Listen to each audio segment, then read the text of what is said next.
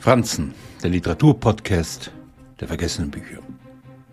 Natürlich könnte ich hier auch über Dann schlaf auch du oder All das zu verlieren sprechen, aber die beiden Romane sind genauso wenig vergessen wie, wie das Land der anderen, in dem Leila Slimani weg von der reinen Fiktion hin zur eigenen Familiengeschichte findet.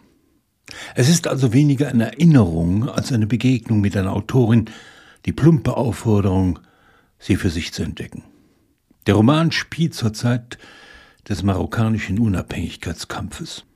Mathilde, die Französin, Amin Belhadj, ein marokkanischer Offizier im Dienste der französischen Armee, verlieben sich ineinander.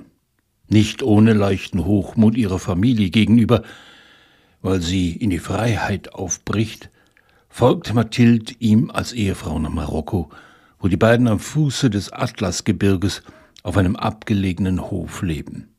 Der Boden ist karg, und mit den Jahren kämpfen sie um ihre Existenz.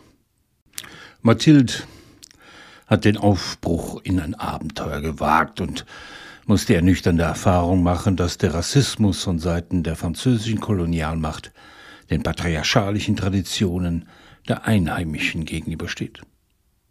Slimani ist eine kluge Autorin, die weiß, dass man in einem fremden Land immer eine Fremde bleiben wird, dass Rassismus nicht einseitig ist.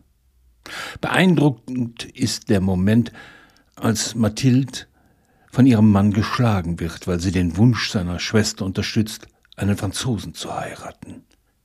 Er tötet Amin sie alle, als dass er seine Schwester an einen Franzosen gibt. Die Geschichte lehnt sich an das Leben von Slimanis Großeltern an. Mathilde kämpft um Anerkennung im Land der anderen.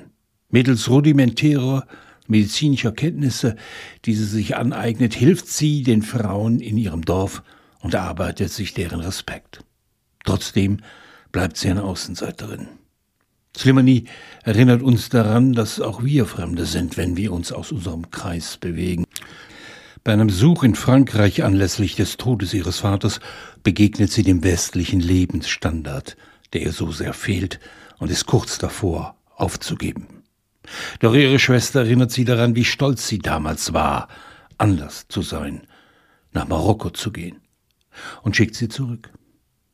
Leila Slimani findet in der Übersetzung von Amelie Thoma mehr als nur einen literarischen Moment, um davon zu erzählen, wie leicht man zu Fremden wird.